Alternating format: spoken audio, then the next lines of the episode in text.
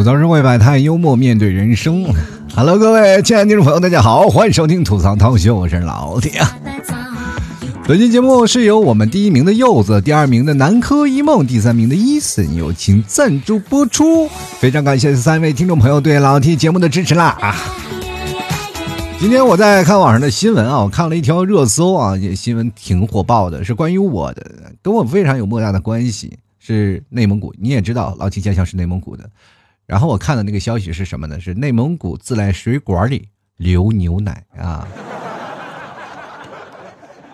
一开始啊，我以为它是个新闻，但仔细把这段话念出来以后，发现它是个顺口溜啊。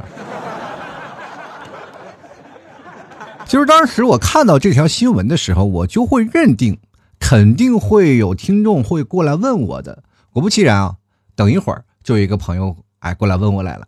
他不仅问我呢，还发了一条视频过来问我：“老铁，你看这是不是真的？”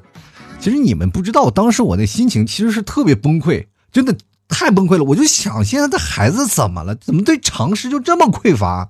这还用问吗？那当然是真的了。真的，我们家乡那个水管里流的不仅仅是牛奶。你要说我们平时呢，天然气有些时候呢，自己一开天然气。就往出蹦牛肉啊！因为牛肉干怎么来的呢？其实这个是个别现象啊，跟大家普个及吧啊，就普个及，是是这样的，呃，有很多的地方呢，牛奶是专供的啊，比如说有牛奶厂是专门供的，然后供了你开水啊，它通过水泵给你打上来啊，是极个别的。像我们从小到大，也就是喝奶粉的份儿，牛奶基本都没有见过。真的可以说句这样的实话，有很多的地方呢，他们打新鲜牛奶呢，你必须要去奶牛场啊，就专门有养奶牛的地方去啊去打牛奶。但是呢，我朋友啊，我同学以前他们家就在养奶牛，我经常去他们家，他们家养了好几头奶牛。奶牛是怎么从哪进来的？从国外进来的啊，从国外引进过来的，算是一种就是一个地方项目吧。就是好多的地方，因为在内蒙草场啊，草场是非常的大。但是最近是沙化特别严重，于是乎呢，要保护啊我们现在的生态平衡，让那些啊牛羊啊都不要去放了，有序的放啊。比如说有个别的老乡会去放野放牧啊，但是它是要保护起来，不能让你肆无忌惮的放。于是乎呢，很多的以放牧为生的人就回到了这些城市当中啊，从这个草原里回到城市当中，但是他们要吃饭呀，于是乎让他们去养牛啊，养什么呀去。挤奶啊，这样的专门有奶站啊，挤奶，然后把那个奶呢，然后再统一送到什么牛奶厂啊，或者是做地道的地方的奶食啊，比如说像奶豆腐啊、奶嚼口啊、黄油啊等等一系列的东西。所以说，内蒙是以奶食为品呃为为主的嘛。最早以前我以为啊，就是奶牛啊，就是内蒙土生土长的。后来我才知道，凡是产好奶的，量比较多的，都是国外进口的。小的时候呢，我们经常喝奶粉啊，等长大了才喝到真的牛奶。其实，在我们那时候喝牛奶也算是比较奢侈的一件事情，并不是你们像您说的，哎呀，一开水龙头就能喝牛奶。天哪，那家伙得多少钱？我天！牛奶刚挤出来是不能喝的啊，跟各位朋友讲是不能喝的，它必须要经过处理啊。比如说你牛奶放在那里啊，就是纯的新鲜的牛奶放在那里，只要是放在那个罐儿，我给大家普及一下。新鲜的牛奶打上来放在那里，第二天它就酸了，它就变成酸奶。你们老酸奶就是这么来的，因为这酸奶是怎么回事呢？是怎么？就是一个新鲜的牛奶发酵到第二天它就变成酸奶了，是吧？你所以说你在水龙头里挤，是吧？水龙头里能挤出牛奶吗？第二天就变成酸奶了。我跟你讲，它要经过各种处理的啊。比如最近啊，说实话，现在我们可以看到，除了。呃，网上一些调侃的新闻，我们也明白了，大家的心情还逐渐好转了。说实话，最近确实能看到很多比较好的消息，比如说最近啊，很多的地方开始解封了，而且这样的解封的消息越来越多，包括咱们最核心的地方，包括武汉呀、湖北这些地方，全部开始解封了。其实别人当为了解封而开心的时候，我呢却为接下来解封后的爆发而感到发愁。真的，你想想，许多事情都压了两个多月了，而我。提前准备好的份子钱，他没有压住，你知道吗？就是特别想跟那些啊以前要结婚结果没有结婚到的那些朋友们跟他们说一下，你们能不能把婚期再晚一点啊？再晚一点放，要不然我这兜里的钱真不够了。要不然你分波结婚也可以啊，对吧？你们几个定下日子，是吧？实在不行，我就表示我人间蒸发算了。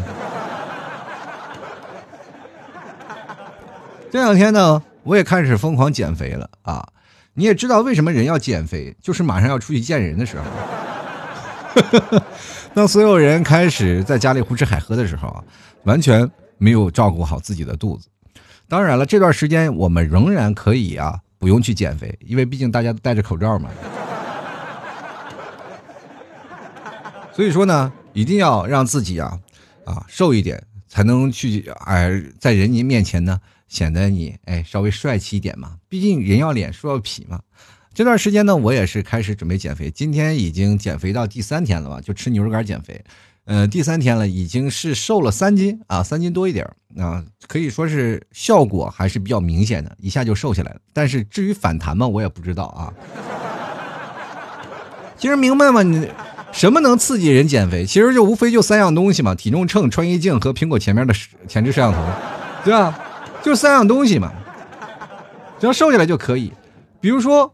在我们符合我们现在国情的情况下，现在很多的人都逐渐胖起来了。真的，就比如说这次啊，你看啊，同样是我们封城了嘛，在意大利啊，好多的人在阳台上干什么？开音乐会。而在我们现在的国内的阳台，我们能看到什么？除了晾的那些衣服，还能看到什么腊肉啊、腊肠啊，还有什么火腿什么的。真的。有段时间，我经常去上班条路上，在浙江浙啊，江浙这边就经常有人在家里去晾那晾晒那火腿的，因为金华火腿比较出名嘛。其实江浙这一带有好多人就是把火腿也晾在外头去晒。哦，当时每次路过那个窗台下面，我看那个火腿，我都想自己变成一只猫爬上去吃他家火腿，你知道吗？实在是不行。当然了。这段时间呢，我们还有一段时间，因为这段时间都戴着口罩，大家谁都不认识谁，是吧？你胖点真的无所谓，但是你要瘦一点呢，也会更好。所以说这段时间呢，戴着口罩减肥，可是呢，又出现一个问题，就是能不能出去跑步，是吧？你要跑步戴口罩，晕倒了算谁的？就是想起了一个比较合理化的这个减肥方式啊，于是乎我就想到了吃牛肉干减肥。今天我出门溜达啊，出门溜达着我发现一件事，因为大家都戴口罩嘛。你看这段时间走到马路上，虽然说现在好多的地方解封了，也是相对比较安全。有很多的从，比如说像在杭州啊，像浙浙江这块，就是从一级已经降到了三级了。那么降到了三级，就是大家很多的地方都已经。可以不用出示健康码了，我们直接就可以进入商场，就是非常的安全，非常的放心了啊！我们都明白了啊，这段时间我们每个人都坚持做出的努力，终于得到了回报，是吧？于是走到马路上，你还是能看到很多人戴口罩，但是也能看到很多人不戴口罩。我就发现这减肥已经迫在眉睫了，是吧？就今天我出门的时候呢，我就反正要出去透透风嘛，遛个弯的时候，在看到了同一小区的一个朋友戴着口罩，他上班嘛，也是出去的比较早。然后我一看到他打了声招呼，然后我说打完招呼，我说不对，我又拉住他，我说你你这化妆了居然啊！我就说了你在家里啊，你出门的时候你多睡一会儿觉不好吗？非要是花这点时间化妆，你给谁看？这两天都戴着口罩，你化妆有什么用呢？你涂了口红，不是还是涂到了那口罩里了吗？多难受啊！然后他就过来，啪啪啪下手下手，我只画了半张脸。我说，我就问他，我说你吃饭咋吃呢？饿着。朋友们，爱美之心，人皆有之嘛。毕竟人家还是个单身啊。其实我每个人都发现一个问题，就是在择偶这个面前，好多的女生可能对男生会产生一些误会啊。就比如说最早，很多的女生总是在跟自己说：“哎呀，我现在啊，在二十五岁之前，我一定要找到自己的爱情，我必须要找到我合适的爱人。如果在二十五岁之前，我还能挑挑别人；如果在二十五岁之后，我就只能被别人挑了。”我就觉得很多的男生呢，反而没有这方面顾虑，是吧？是吧？男人三十一朵花，是吧？女人三十豆腐渣，你看我们女人多惨，你们男人多舒服，到了三十多岁还能有人喜欢，还有很多的小萝莉喊大叔大叔。当时我就听了这话，我就觉得不太对。我跟这位各位看官们啊，好好聊一聊。其实男人的黄金年龄也就只有在十几岁到二十几岁之间啊，这段时间才是呃我们黄金年龄，也就是我们在上学时期的爱情，对吧？因为这个时候我们只要人长得帅，是吧？或者是你要有一份呃很好的体育运动，比如说像打球啊、踢球啊，或者是你学习好也可以，玩乐器那更多人喜欢了，对吧？这个时候，只要你有点偏门，就很多人就喜欢。而且你哪怕长得丑，可能也有很多的女生喜欢，因为他们都初出茅庐，不知道世间险恶呀。而且你在这个环境当中，大环境当中，男男女女特别多，你说你得多幸福啊！就如果说你从来没有谈过对象，你一定要以谈对象为那个。标准去上大学的时候，你不妨去上上那个女子上的比较多的，比如说学习那些财务专业，或者是你考个师范也是非常的 OK 呀 啊，全是女生啊，对吧？这个时候你只要敢表白，敢勇于发现，你只要不自卑，总能谈上恋爱。你跟样貌好坏没有关系，但三十岁就不一样了。你要没钱，什么都不行。你想想，你三十岁跟人相亲，骑个自行车过去，人家理搭理你吗？那你说了，我要有骨气，我骑自行车难道就不能寻到真爱吗？那你有本事别去相亲啊！你但凡能找着女朋友，你干嘛去相亲呢？就是人生啊，是有几个分水岭的。我上次讲过，二十多岁的时候啊，比如说二十五岁是我们人生的第一个更年期。那么在这个时候，我们要开始步入社会了。那人到三十岁才是你正式的啊，正式步入然后人生的一个阶段。人生从三十岁才刚刚开始。其实最早以前我没有面临到三十岁会有变成什么样的事情啊，因为我总会觉得在二十多岁啊的那个年纪，我是桀骜不驯，什么事情我都不管。年少轻狂啊，爱情我可以不要啊，大不了分手嘛啊。那时候很洒脱，人家有钱人，我真的很有钱人，是吧？有的时候前任特别可怜，可怜到什么程度，我都忘了他叫啥，因为可能他也不知道我叫啥。是这样的，我跟他在一起呢，刚认识，然后谈了男女朋友，我自己心花怒放，我觉得我有女朋友了。第二天给他打电话，他跟我说：“你谁？” 我跟你说，我们昨天喝酒了，喝酒时候我们认识的呀。然后当时。你说让我做你男朋友，你说 OK 的，是吧？怎么今天你就反悔了？他说：“哦，那不不好意思，昨天喝多了，你明天再说吧。”啊，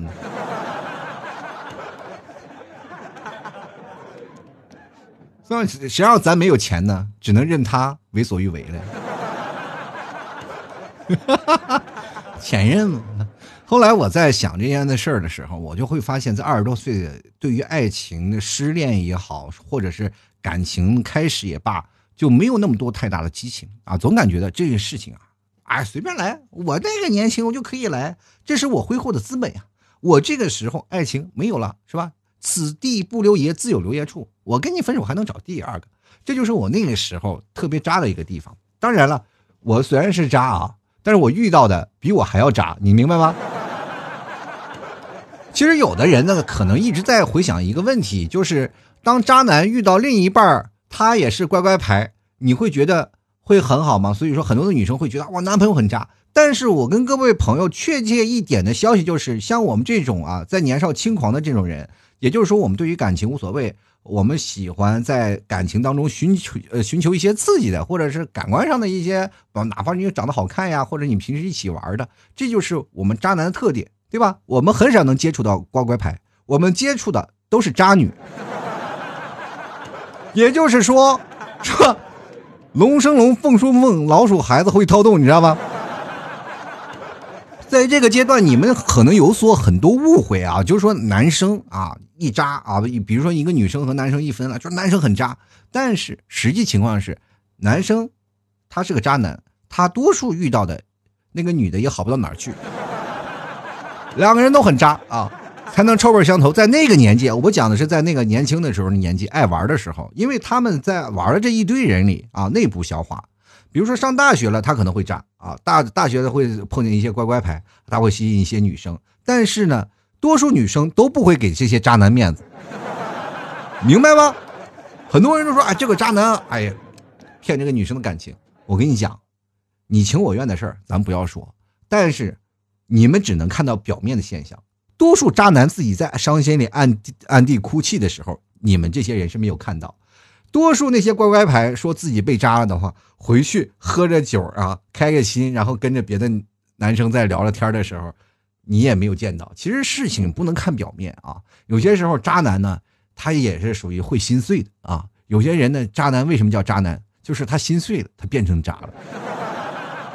其实人人都有爱过嘛，爱情真的没有说是谁对谁错啊，也没有说孰是孰非的。爱情它是有千面的，一千一个人的爱情就一千种变化。所以说，在二十多岁的时候，完全不去考虑那些，我就开心就好啊，我就找爱情。结果到了二十五岁之后，突突然发现不是那么回事谈不上恋爱。这谈不上恋爱，鼓什么掌？真的很难受啊，在。二十五岁到三十岁的时候，就很难谈一份恋爱。就哪怕谈一份恋爱，我们就要投入所有的激情进去，因为这段时间我们没有办法可渣了。因为在那个时候，年少轻狂的事情已经过了。所以说，二十五岁才是你人生第一个更年期。当你更年期了以后，你才知道什么是爱情。到了三十多岁以后，你才明白爱情得之不易。于是乎，你才明白什么叫柴米油盐，懂得什么叫是人生。其实，有的人呢，在二十多岁已经开始结婚生子了。到了三十多岁呢，你开始为人父母了。但是现在大多数八零后啊，包括九零后啊，他们还是保持在三十多岁才开始结婚，是吧？男生也是，女生也是，因为在这个时候他们才能知道人生其实挺难的。俗话说三十而立嘛，为什么有三十而立这件事情？就是到三十多岁的时候，你一定要立住啊！但是好多人在三十多岁的时候倒下就睡过去了，就完全没有立起来。其实很多人在理解立的人是什么呢？就是先成家后立业嘛。这个立是可能是立业的意思啊，就是你在三十多岁的时候，你明白了人生开始怎么样了，你开始有了自己的生活，开始变成一个成功人士了。其实绝大多数三十多岁他并不成功啊。比如说我们看表面现象，我们国家现在发展这么强大，绝大多数人还是在打工，工资挣的也并不高，对不对？我在三十岁的时候，其实跟各位讲，我一月才三千块钱工资。你觉得我那时候立起来了吗？我立起来了，但是我在什么地方立起来？在比如说节目这方面，我是立起来了。那个时候我听众啊收听率还蛮高的，然后我觉得我挺骄傲啊。那个时候我觉得挺骄傲的，但是呢，你要明白一点，骄傲使人落后。所以说，在三十岁的时候，我那个还没明白，因为刚步入三十岁的年纪。但是到三十岁以后，开始渐渐明白人生是什么样，该为什么样去付出与努力，而且你的人生的定性也开始有了一个很正确的方向。这就是在三十而立的一个好处。立并不是说你要挣钱，而是你明白了很多的事情。这就是在三十岁，就是人是人到了三十岁有很多的好处啊。第一条好处就是你可以正面和父母去刚去了啊！真的，以前父母说啥是啥，是吧？我们年轻的时候，父母哪敢说？在我们眼里啊，我们父母是什么样子？然后父母，他们总是认为自己说话的是对的，对不对？他们总是认为自己说说话是对的。有些时候你跟他反理，他只要不占理了，就说你孩子脾气犟，对不对？到现在呢，比如说我到三十岁了，然后父母说一些事情呢，我还反过来可以教育他们。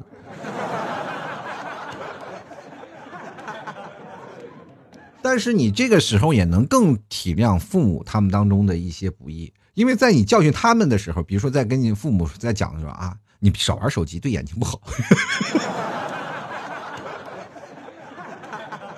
就算你是吧玩手机，你把你老花镜带上好不好？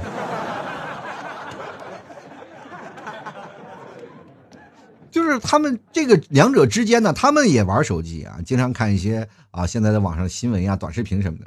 但是我们也玩手机，我们经常会玩一些游戏。但是玩游戏的时候，但是你不能踏越雷池半步。什么雷池呢？就是不能在饭点玩，因为在父母眼中，所有的游戏都是可以暂停的，你知道吗？所以说。这就是跟现在的孩子一样嘛，就孩子，如果你成绩好，你做什么事都是对的；你孩子成绩不好，都是玩手机玩的，对吧？我们小的时候也是经常犯错误，他们总是认为打了孩子以后，孩子就会长记性。可是呢，我们在小的时候，多数都不记得父母打我们了，而是怎么从哪儿听到的呢？都是每次过年过节的时候，他们拿为当为谈资来说的一些笑话，我们自己被打，却从别人嘴里说出来，那是什么感觉？你想想，只有他们记得住，我们记不住。我觉得以后打孩子只能让家长记住，你知道吗？所以说，当他记住这件事了以后，你下次再犯错，因为我们记不住呀，他们还记住了。所以说，我们老被挨打的原因就在这里。长大了以后呢，我们稍微有个异性女朋友，比如说在二十五岁的时候，异性朋友吧，啊，不是女朋友啊，反正就是异性朋友，他们就会认为你谈恋爱了。但是到二十五岁到二十七啊三十岁之间呢，你稍微有个异性朋友，或者是你的同事也好，他就会认为你跟这个女的有关系。结果第二天你又找了一个女生跟你在一起吃个饭。你妈就会认为你这个人是不道德的。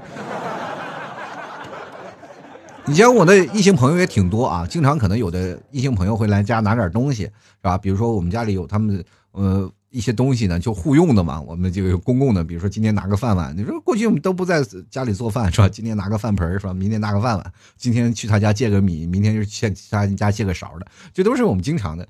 那经常有一个女生啊，就过去我们住的那个像那个房子，啊就是那种。大公寓啊，就是单身公寓那种。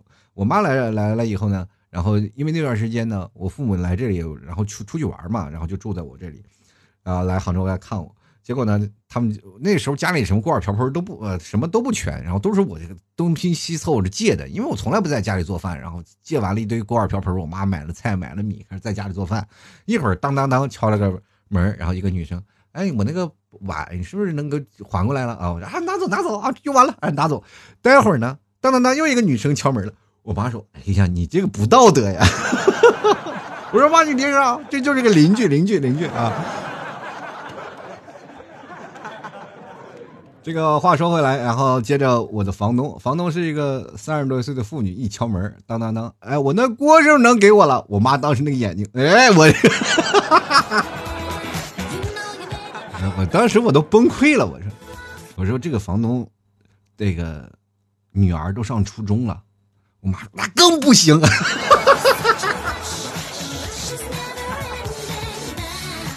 都崩溃了啊！其实，在不同的年纪啊，呃，你在看待同时的事情，都会变成不一样的一种。非常有意思的事情啊，比如说你当你在二十五岁看你十八岁的时候，你会觉得哎呀，我会有危机感啊，因为这个时候年轻人都在我身边。但是三十多岁的时候，你再见二十五岁的人，我们会有一种在工作上的危机感，就是如果我不努力的话啊，我如果变成这样，可能会被他们挤掉我的工作。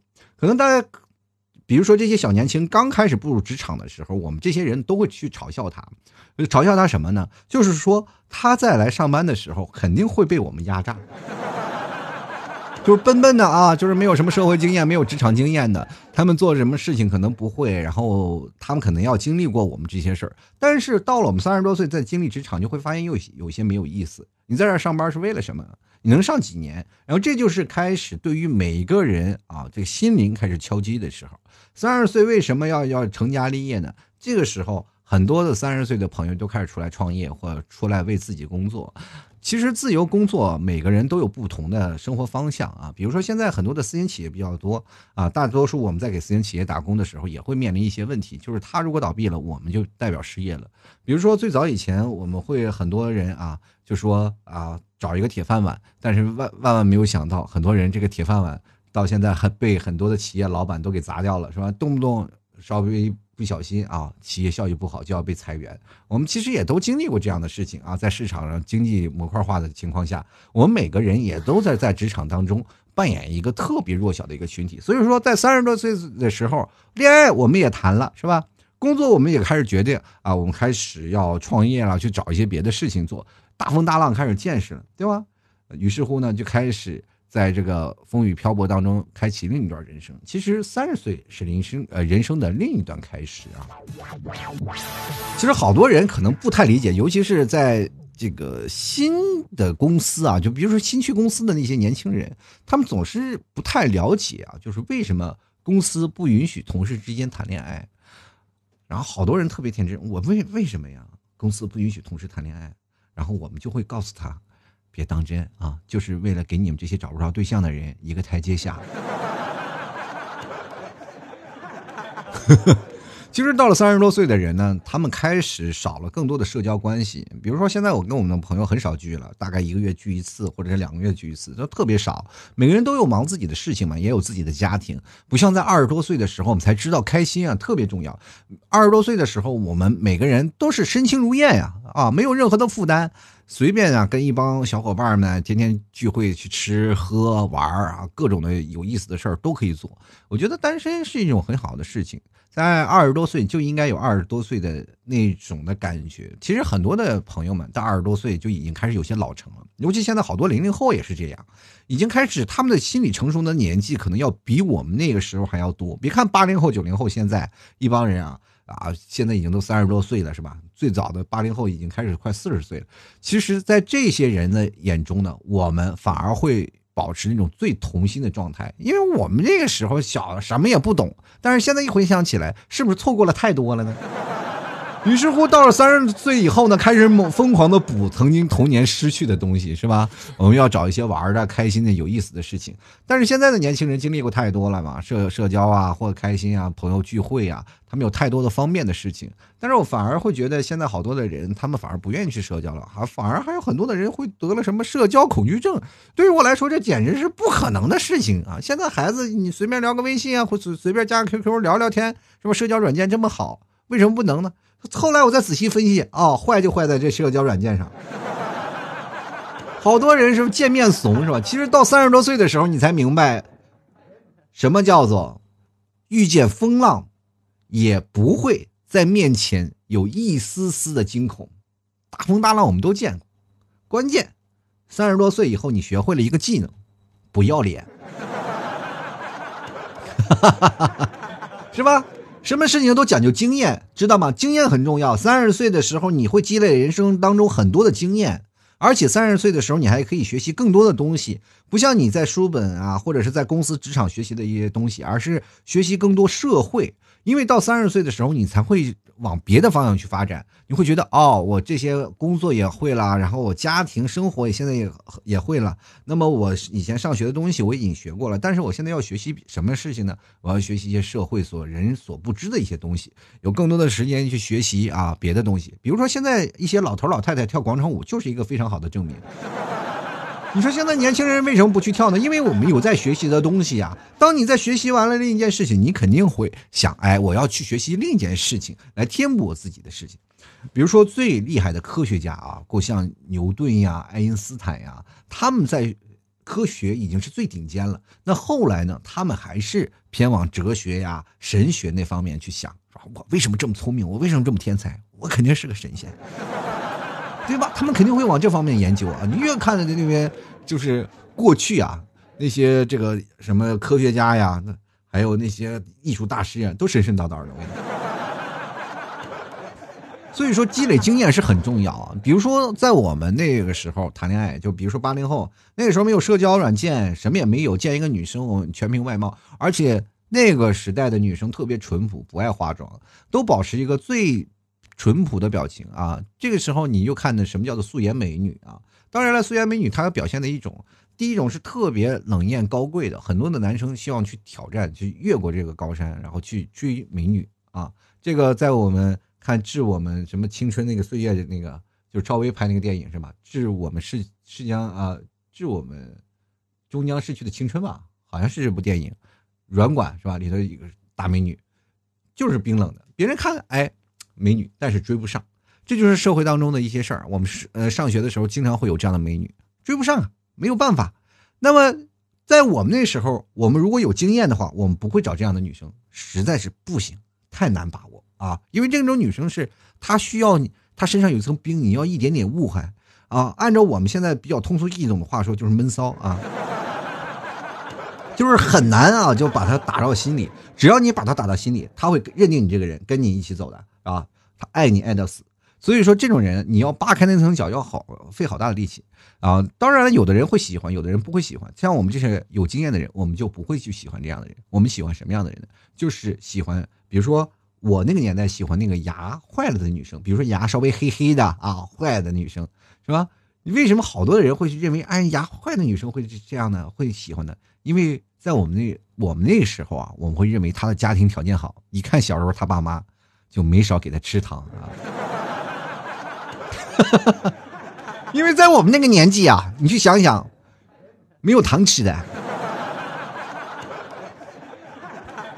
而且现在戴牙套的妹妹啊，就是这些美女，也是你值得去追的。你去想想，那一个牙套就要两万多。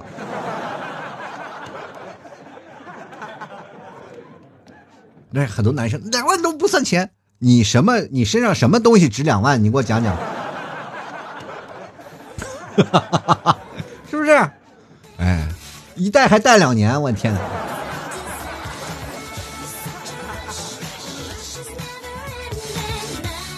好了，各位亲爱的听众朋友啊，喜欢老 T 的节目，别忘了加老 T 的微信公众号，主播老 T 啊。想要参与到节目留言，就可以直接在老 T 的微信公众号下方进行留言。就可以参与到老 T 的节目当中，啊，当然了，各位朋友也别忘了啊，加老 T 的私人微信老 T 二零一二，在老 T 的微信公众号都有啊。老 T 的微信公众号在这个左下角有老 T 的私人微信号，当然点进文章最下方有两一个两个微信呃微信二维码啊，一个是老 T 的私人。微信号啊的二维码，一个是老 T 的打赏二维码。喜欢老 T 的节目，别忘了多给老 T 支持一下。你们的支持就是对老 T 最大的鼓励。当然了，打赏最多的也将会得会获得老 T 节目的赞助权啊，就会获在老 T 的节目啊第一开场就会出现你的名字啊。听众朋友们多多支持一下，不用花很多你就能上榜的。因为最近确实我也明白，很多听众朋友第一可能是生活。啊，没有开工资。第二呢，确实是发现了听我节目的人开始少了，是吧？这两天我也在减肥，吃牛肉干啊，确实是很有效果。不知道各位朋友有没有一起想减肥的？也抓紧了啊！买老 T 家特产牛肉干，直接登录到淘宝搜索“老 T 家特产牛肉干”购买，或者直接搜索老 T 的店铺名字，叫做“吐槽脱口秀”，就是老 T 的淘宝店铺名字。老谢的店铺里不仅仅有牛肉干，还有非常好看的小衣服啊！小，你看我那个分类，就是小仙女的衣服呀，帅哥的衣服呀，是吧？小哥哥的衣服，那里都有很好看的衣服和裤子。如果各位朋友喜欢的话，可以去购买啊，绝对是很便宜的，而且质量非常好，我们都可以现场实拍的。希望各位朋友多多支持啊！当然，那个客服呢，您也可以直接找我，因为客服就是我嘛。你可以直接对暗号吐槽社会百态，我会回复呢。幽默面对人生。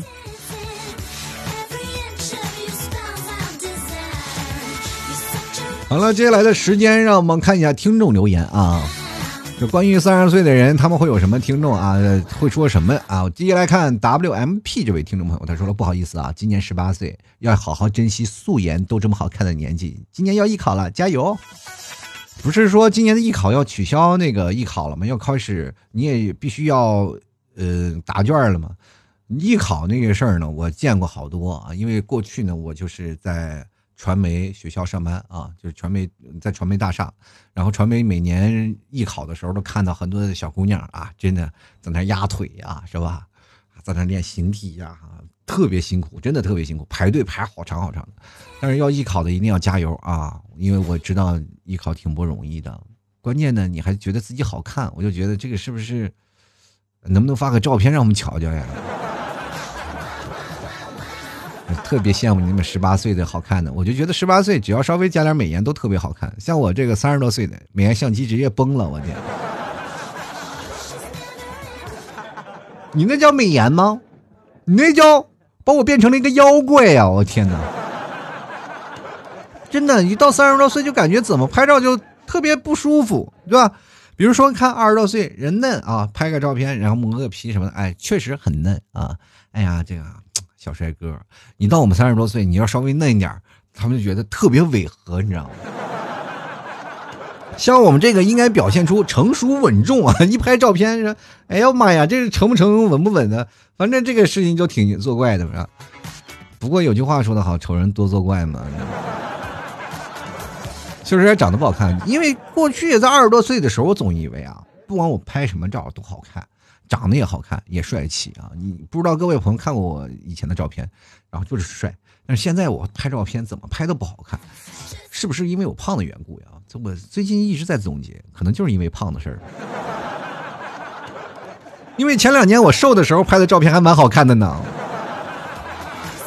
不知道各位朋友有没有在我那个发的文章下方看到我发那个照片？因为我那天发了个文章，我说我要减肥了啊，我也公布了，然后里面贴了一张我瘦的时候的照片。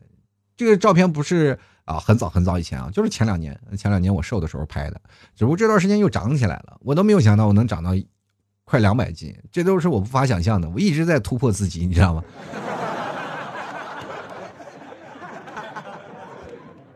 那么现在我要开始减肥了啊！希望各位朋友也多多监督啊，也多多跟我一起减肥吧。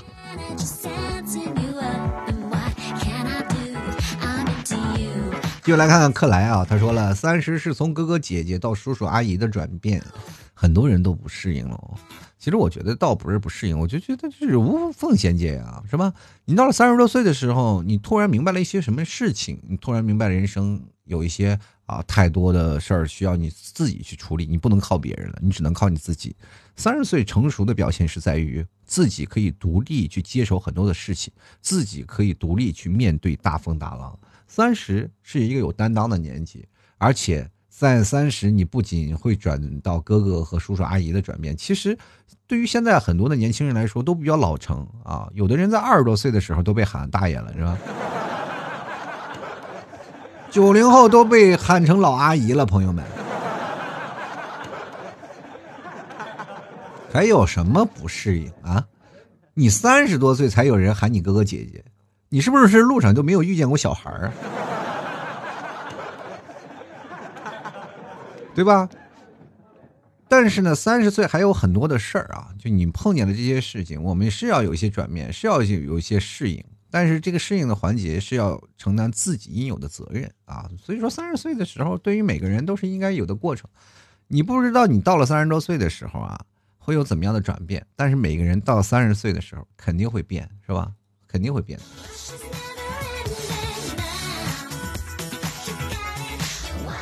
继续看啊，这位叫卡斯兰娜，他说：“我就永远的十八岁，属仙人掌的是吗？十八年一开花。”而且你这个话说就是特别不吉利，你知道吗？什么叫永远十八岁？我们被现实生活中，你想想什么时候会称之人说是永远的十八岁？是那种特别悲惨的啊，他的生命永远定格在了十八岁。刚过年不久，能不能说点吉利的？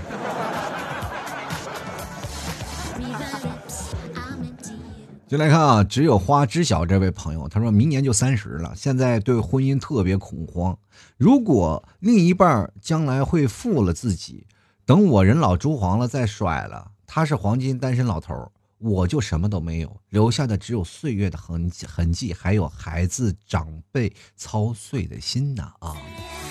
这女生到了三十多岁就开始患得患失，其实跟你们讲，男生也是一样，不管男人女人到三十多岁都会有所恐慌。他不仅仅恐慌的是婚姻，还有事业。其实每个人对于三十多岁开始工作那种状态啊，都开始有所恐慌，因为你到三十多岁了，你的工作的状态就会下降，你跟年轻人根本没法比。比如说你有家庭有孩子，你有老公有公公有婆婆，或者是你有你自己的爸爸妈妈。这个时候你都要照顾家庭，对吧？当然了，我不能说是男权主义，说女生一定要照顾家庭。但是你们两个人都不照顾家庭，是吧？比如说家里有老人啊，去照看你的孩子，你总要回去去看孩子吧。你的老公也一样回去要看孩子吧。如果你们两个人，比如说像你老公有钱挣得好，在家里看孩子，你就会变成什么呢？家里的黄脸婆。但是你出去工作了以后呢，你的老公也出去工作，两个人就在外成为事业型的人，对家庭，但是就会有有所缺失，对吧？这事情你真的没有办法做到两全其美的，人生都要有恐慌。如果你要工作条件不好的话，你还特别害怕心上的年轻人把你挤掉，因为你要加班你没有办法跟别人年轻人比。年轻人单身随便加无所谓，反正我自己回家也是打游戏。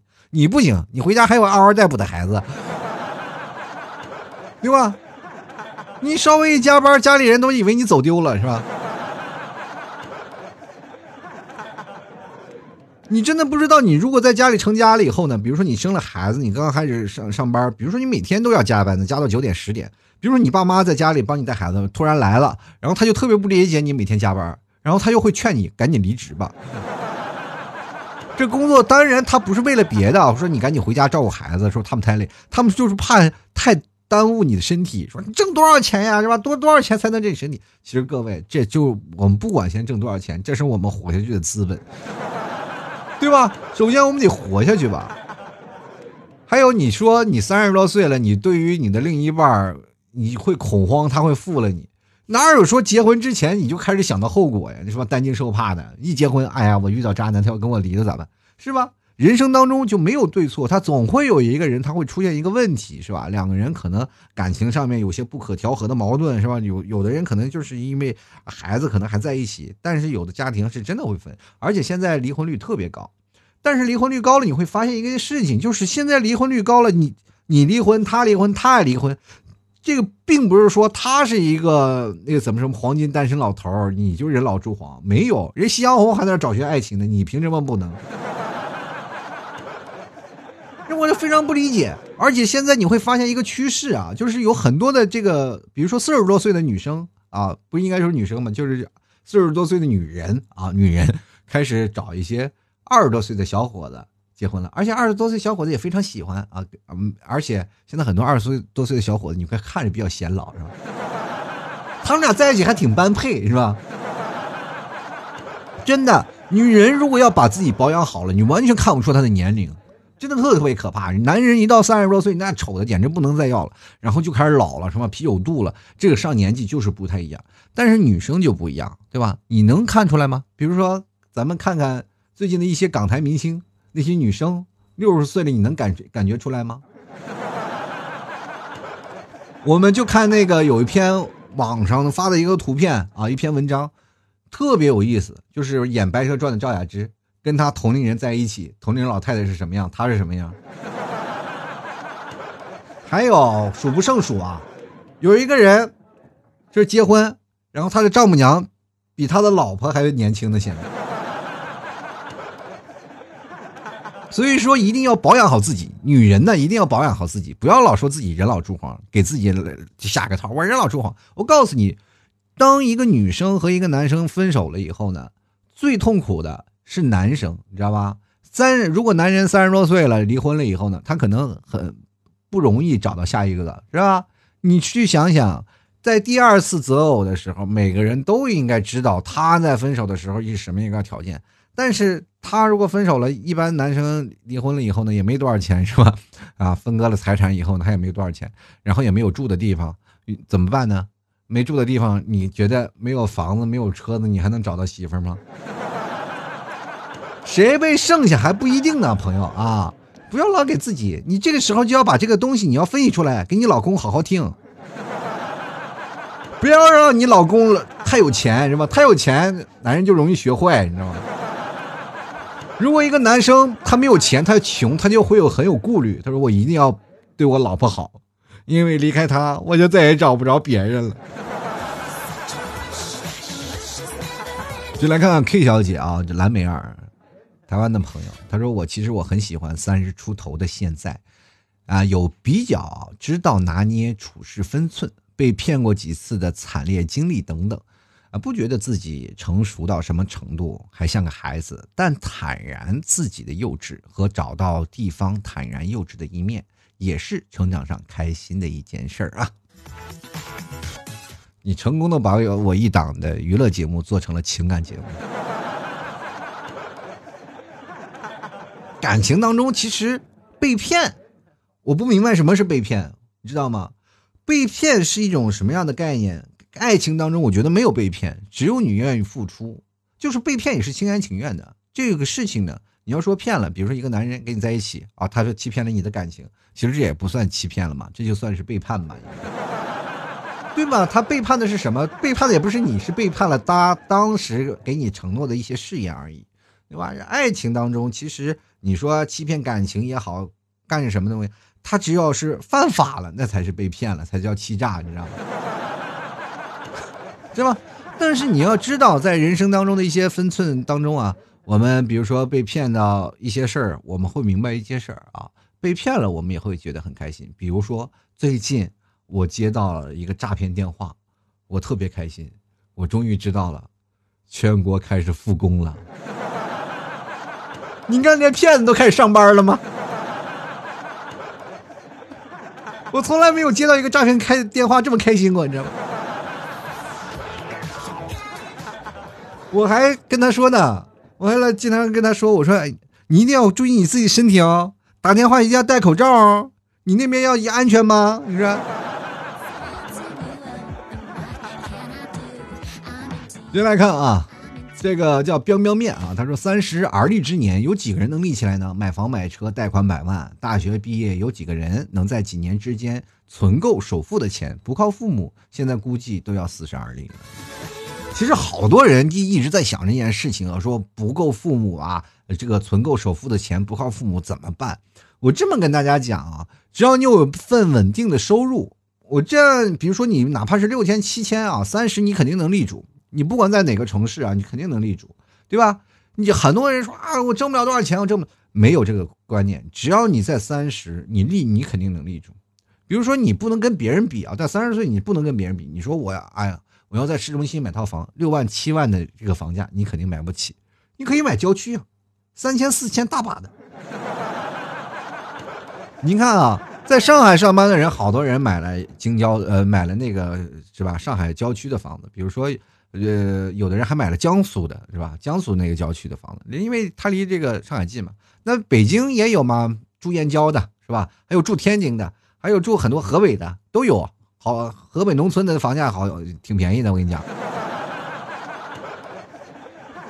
就是每天要路上的行程可能要多，这样你要知道什么叫辛苦嘛。你不是说你买不起房，你关键是你愿不愿意承受那一份之累，知道吧？比如说像我，我也买房了。很多人说啊，老提你买房，你有钱土豪没有？我这样跟你讲，我每天也是要背贷款，但是我背贷款背的特别少，因为啥？我这房子便宜啊。我这么跟你说吧，那个时候我买房的时候，我这一脚一跨出杭州了，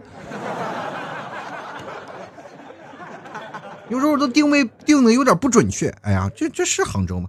最后来了一个好消息，就是。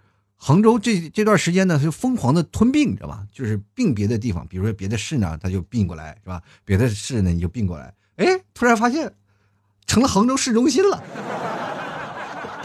当然不是说那种意义的中心，就是在这版图面积当中，因为你知道，杭州现在版图非常大，虽然说是归杭州管嘛，但是它不算在市区里啊。但是你要按照我去市区的距离，还是非常远。哈哈哈哈哈 就是挺挺惨的，所以说在每个地方，你要是想啊要奋斗，比如说你在三十岁的时候，你花什么样的钱，然后在什么样的地方去奋斗，你要有自己去想。比如说你在上海，你说在上海我买买不起房，是你买不起房，但是在三十多岁的时候，你学习了一些东西，你工作上面的经验，你回家创业呀，你愿意回家吗？回家了，你的比如说到一个小县城买一个两三千块钱啊一平米的房子，那不是跟玩似的吗？对不对？十几万你还需要贷款吗？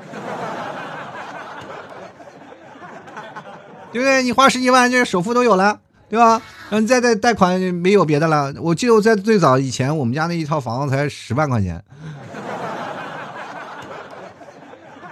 你现在二十万块钱能买个大平米的房子，我跟你讲。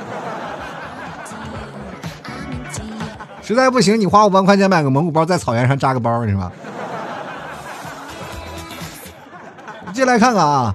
这个哈哈，他说三十岁啊才压力山大好吗？其实三十岁确实有压力山大，但是你知道独立面对了，你不会像去怨天尤人了。二十多岁很容易想不开的，真的有很多二十多岁是想不开的事儿。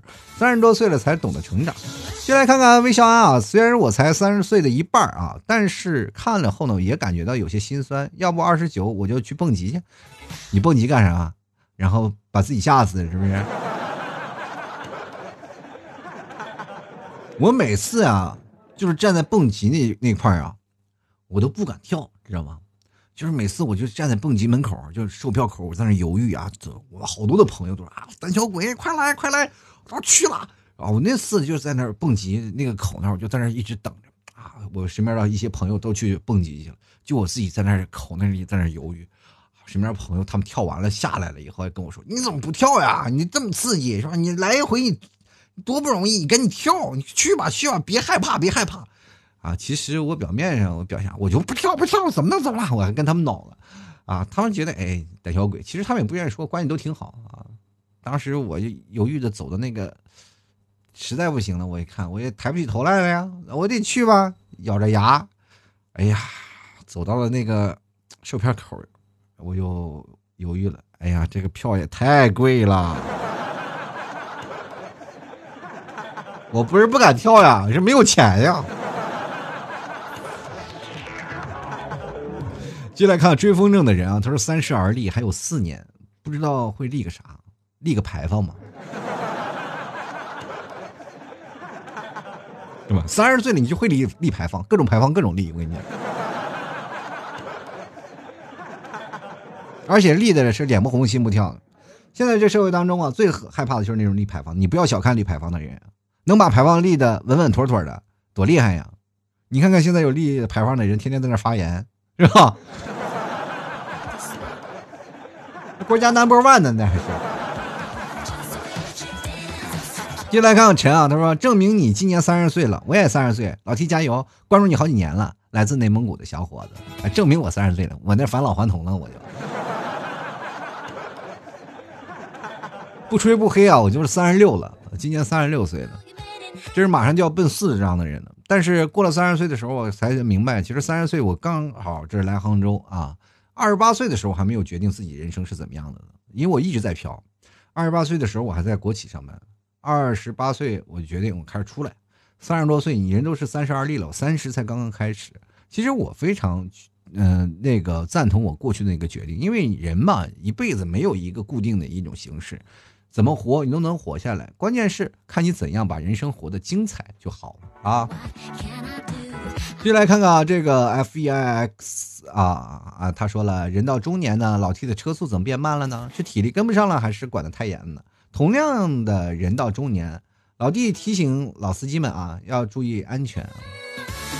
其实为什么车速变慢？我跟大家讲啊，就是好多人说，哎，老司机啊。什么开黄腔啊，什么说段子呀？我觉得这件事情在我年轻的时候，我经常会说。我每天感觉满嘴的都是这上三路下三路的这些事儿啊，就感觉说的简直是不要不要的。每天听的节目就不行。那个时候，我我跟大家讲，我都不好意思把我的节目给我的父母还有我的那些同事们去听啊，我都隐瞒我做主播的这样一个身份。知道吗？我都不能说，就比如说在家人面前，他们就会放我节目。就有一次，他们知道了啊，就我跟他们说了，他说他们一一呃一去看，就说哎呀，你还挺有名是吧？然后就听，然后那个时候他们就听过最早以前的节目。然后一家里在过年的时候放了我的节目，就听了一次，我听到从头脸红到尾，你知道吗？你们了解那尴尬吗？你们是跟父母坐在一起，电视机看是吧？就是看电视，然后突然发现电视有一些色情的场面，是吧？有一些是吧，亲亲走走嘴儿，是吧？亲嘴的那个画面，然后你们就特别不啊，觉得不行啊，然后？有一些亲热的画面就赶紧啊，这个换遥控器，拿遥控器换台，然后这个，哎呀，我我一挠头，哎，我我作业没写完，回去写作业去，是吧？我跟他们这些所有的情况是不一样，这就等于所有的家长看到电视里那个主角是我。而恰恰我也在下边一起看着，真的很难啊！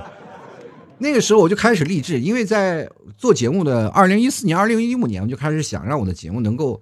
让大家能，因为那件事完全刺激到我了，我就想应该是能从男男女老少都应该听我的节目，因为听我的节目跨度确实挺高的，有很多的小朋友，也有很多的这个大朋友，因为我知道现在小朋友他们也当然是各种开车了啊，每个小朋友都是老司机，因为我们也是从小过来的嘛，是吧？小的时候还谁没唱几个什么段子歌曲是吧？我们都知道，但是老年人他们也知道，他们在办公室里他们也是开各种段子，我们嗯，比如说到三十多岁的人，反而他们不愿意。开车了是吧？那些老司机，因为这些方面他们会发现这些事儿，你开了车对自己也没有任何任何益处，只是朋友之间，但是做节目就不太合适了。所以说这个也算是一种改变啊，就是不开车并不是一件坏事，我觉得啊。因为我觉得开车了反而会让很多的听众层会断层，因为那段时间有爷孙俩听我节目，就比较刺激到我了。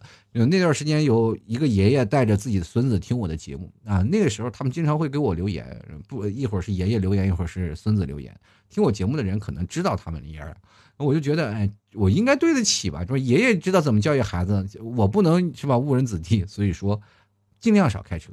我现在都改成公交车了，朋友们请上车。车速缓慢是吧？而且在车里，你要觉得自己啊，哎说，哎呀，老 T 不行，你这样不刺激。不妨我开车的时候，我猛踩脚刹车，你就顺势在那个吊环里啊，哎转个弯有一种钢管舞的姿势，让你自己感觉到舒爽就可以。啊，这个时候呢，你要全凭自己了啊，就靠就靠自己的想象力了。进来看啊，朝朝相思意啊。他说二十几年也是体会到了一半，也是不会体会的。到了三十多岁的你才能体会，没有说人生当中是一半一半的啊。只有到你三十多岁的时候才能完全体会啊。二十多岁的时候完全没有，这没有跟一半一半的有没任何关系。二十多岁就是二十多岁的思维啊。进来看看啊，这个低空飞行的鹰，他说乍一看标题挺伤感的，结果看了之后差点笑出鼻涕泡。好你个老 T 啊！我这现在写文章现在都是。搞笑写手啊，经常我会吐槽一些段子呀，会想一些东西，我就写在文章里，也希望各位朋友多多支持吧。其实三十岁啊，是一个真正让我们体会到人生的一个事啊。我们经历了工作当中的加班加点，也见识了爱情当中那些灵魂拷问，也明白了年轻时的狂荡不羁。那么至于未来呢，我们三十多岁的人生还会负重前行。所谓兵来将挡，水来土掩，我们每个人呢。都有自己的担当，每个人也都有了自己的责任啊。三十岁，我们懂得了很多，但是未来我们还会靠自己的双手一起去开拓吧。好了，各位亲爱的听众朋友，喜欢老 T 的节目，欢迎关注老 T 的微信公众号主播老 T 啊。同样在微信公众号的文章下方啊，也可以关注老 T 的私人微信号，也可以直接搜索老 T 二零一二啊，拼音的老。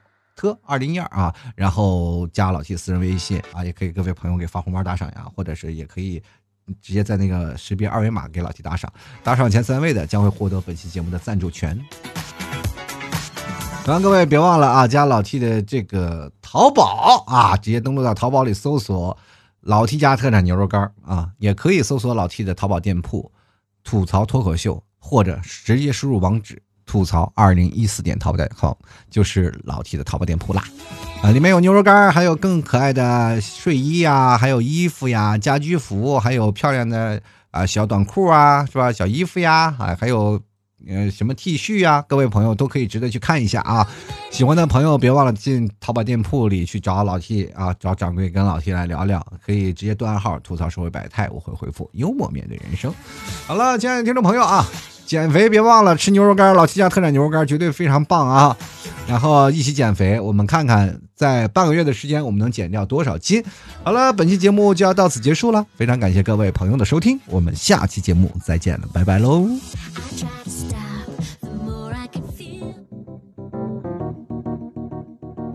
老 T 的节目现在结束，请大家鼓掌。好，好，好，